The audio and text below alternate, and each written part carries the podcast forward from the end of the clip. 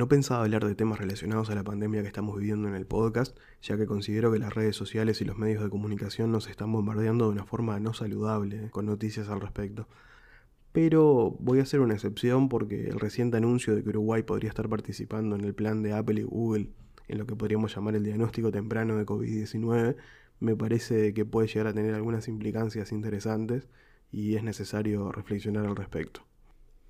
Para los que no estén al tanto, en los primeros días de abril estas dos compañías anunciaban un acuerdo para desarrollar tecnología que pudiera colaborar en la respuesta mundial a la pandemia. Concretamente, la idea es colaborar con gobiernos y agentes de salud ofreciendo un mecanismo para rastrear contactos entre personas, utilizando básicamente los teléfonos móviles. Aprovechando que todo el mundo sale con teléfonos cuando va a la calle, la idea es registrar las interacciones entre esos teléfonos y poder notificar a los usuarios si estuvieron en contacto con alguien infectado durante las últimas semanas. La idea de todo esto es poder detener la cadena de contagios.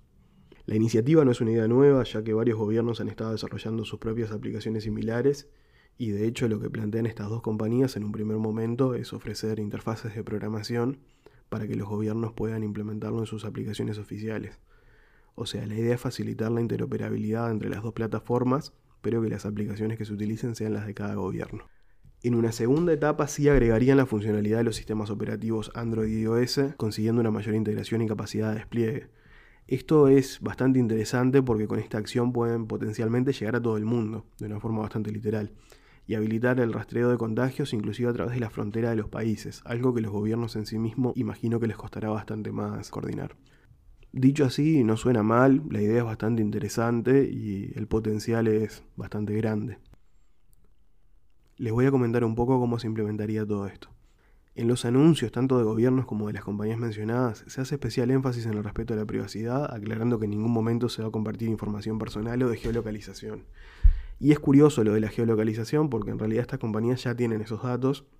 De hecho, si utilizamos Google y Android sin ningún tipo de, de configuración adicional, esto viene habilitado por defecto y hay un mapa con todos los trayectos que hemos realizado pero en este caso tampoco tiene mucho sentido utilizar esa tecnología porque es bastante imprecisa al momento de registrar contactos cercanos.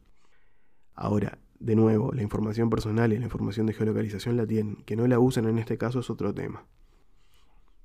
Para cumplir con estos requisitos, además de usar mecanismos de cifrado robustos, se va a utilizar como tecnología base el Bluetooth de baja energía, que ofrece un consumo de batería bastante bajo, como el nombre lo dice. Y bueno, tiene un alcance bastante similar al de Bluetooth común. La idea es que cada teléfono genere unos códigos aleatorios que se van a llamar balizas y los intercambie a través de este Bluetooth con otros dispositivos cercanos. De este modo, si vamos al supermercado a hacer las compras, vamos a estar en proximidad con muchas personas que van a tener sus teléfonos y lo que, lo que va a hacer nuestro teléfono es emitir este código que le van a almacenar los demás teléfonos y ellos van a hacer lo mismo con el nuestro. De este modo, cada uno de los teléfonos va a tener una lista de todos los códigos que emitió y de todos los códigos que recibió y así se registran las interacciones. Si no existen contagios, simplemente vamos a tener almacenadas información y no la vamos a usar nunca, pero si una de las personas que estuvo en el supermercado con nosotros va al médico y es diagnosticada con COVID-19, va a poder notificarlo a través de la aplicación y esta va a enviar los códigos que generó y almacenó esta persona a la autoridad sanitaria correspondiente. Entonces, si nosotros también tenemos habilitada la alerta de posible contacto con un contagiado, también vamos a emitir estos códigos que tenemos almacenados y nuestros datos de contacto. De modo que la autoridad sanitaria va a detectar que estuvimos cerca de alguien que está contagiado y vamos a ser notificados con instrucciones sobre las medidas a tomar.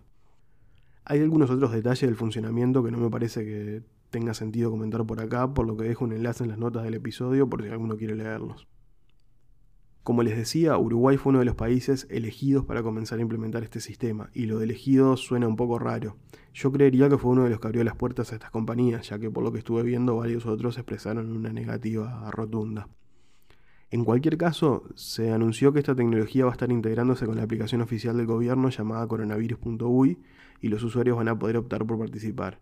No hay demasiada información al respecto y entiendo que todavía se está negociando este acuerdo, así que vamos a tener que estar un poco atentos. Dicho todo esto, tengo que decir que en este caso en particular creo que estas compañías lo que buscan no es obtener y almacenar información, que en este caso no parece muy atractiva comparada con todo el resto de la información que sí almacenan, sino generar simpatía y aumentar la confianza de los gobiernos y probablemente a futuro también la masa de usuarios. Esto igual difícilmente lo vamos a saber mientras no se libere el código de toda la plataforma para que pueda ser auditado, así que no deja de ser una lectura bastante positiva.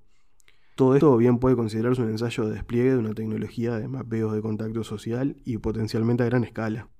Y no tenemos garantías de que cuando todo esto termine, estas capacidades que ahora están probando no se mantengan en funcionamiento para otros fines, que pueden no ser tan buenos. Al igual que también podrían conservar los datos, como ha ocurrido en ocasiones anteriores, donde los datos que borramos de nuestras cuentas en servicios de Internet siguen estando almacenados en los servidores de las compañías. Hace unos días leía una entrevista a Edward Snowden donde hablaba de estas y algunas otras cosas y decía que se está construyendo una arquitectura de la opresión. Me parece bastante cierto.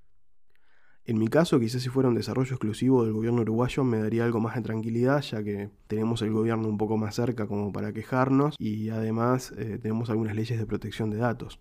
Pero viendo que están estas empresas involucradas y no está muy claro cuál es el nivel de acceso que van a tener los datos, no creo que vaya a participar. Voy a continuar con las medidas de prevención que vengo adoptando hasta ahora al momento de salir a la calle y voy a seguir de cerca el tema para estar informado. Por supuesto, esta es mi situación personal. Tengo la suerte de poder trabajar desde casa y casi no tener que salir, así que me puedo permitir prescindir de la ayuda de esta aplicación. Quizás en el caso de ustedes sea distinto y me interesa saberlo. Si tienen algún comentario, me los pueden hacer llegar en la publicación de este episodio en el blog, que ya está operativo, y también en los perfiles de redes sociales. Los dos enlaces los van a encontrar en las notas del episodio.